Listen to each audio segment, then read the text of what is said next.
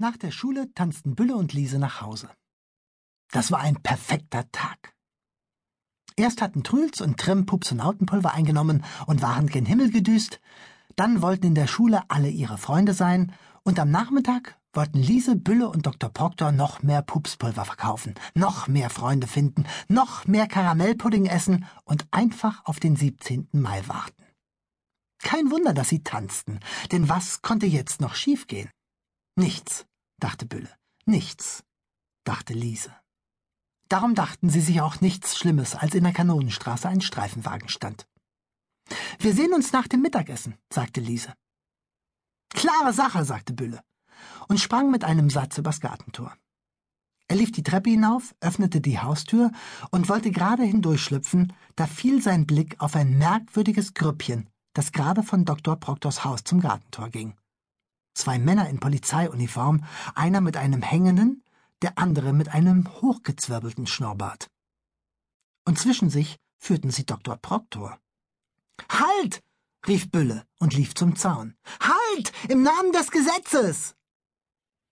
Das Grüppchen hielt inne und drehte sich zu Bülle um. Wir sind das Gesetz, sagte der Polizist mit Hängebart, nicht du. Was geht hier vor? fragte Bülle. Wohin wollen Sie mit dem Doktor? Er hat gegen Recht und Ordnung verstoßen, sagte der Polizist mit dem Zwirbelbart. Der Doktor stöhnte. Sie behaupten, ich würde den Kindern in der Nachbarschaft ein lebensgefährliches Pulver verkaufen. Die beiden Polizisten führten den Professor zum Streifenwagen. Bülle lief ihnen nach. Moment! rief er. Wer behauptet, dass Dr. Proctors Pupspulver gefährlich ist? Der Vater von zwei Jungen, die von diesem Teufelszeug in den Himmel geschossen worden sind, sagte der Hängebart. Er hat uns angerufen und gesagt, dieser verrückte Professor muss unverzüglich hinter Schloss und Riegel. Da hat er natürlich recht. Das geht ja nicht, wehrlose Kinder einfach so in den Himmel zu schießen.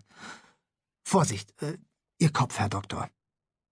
Geh jetzt nach Hause, Bülle, sagte Dr. Proctor und bückte sich in den Streifenwagen. Ich hoffe, ich kann dieses Missverständnis auf der Wache klären. Aber Bülle ließ nicht locker. Flachköpfe! Das war doch nicht Dr. Proctor, der den beiden das Pulver gegeben hat, durch das sie in die Eiche geflogen sind.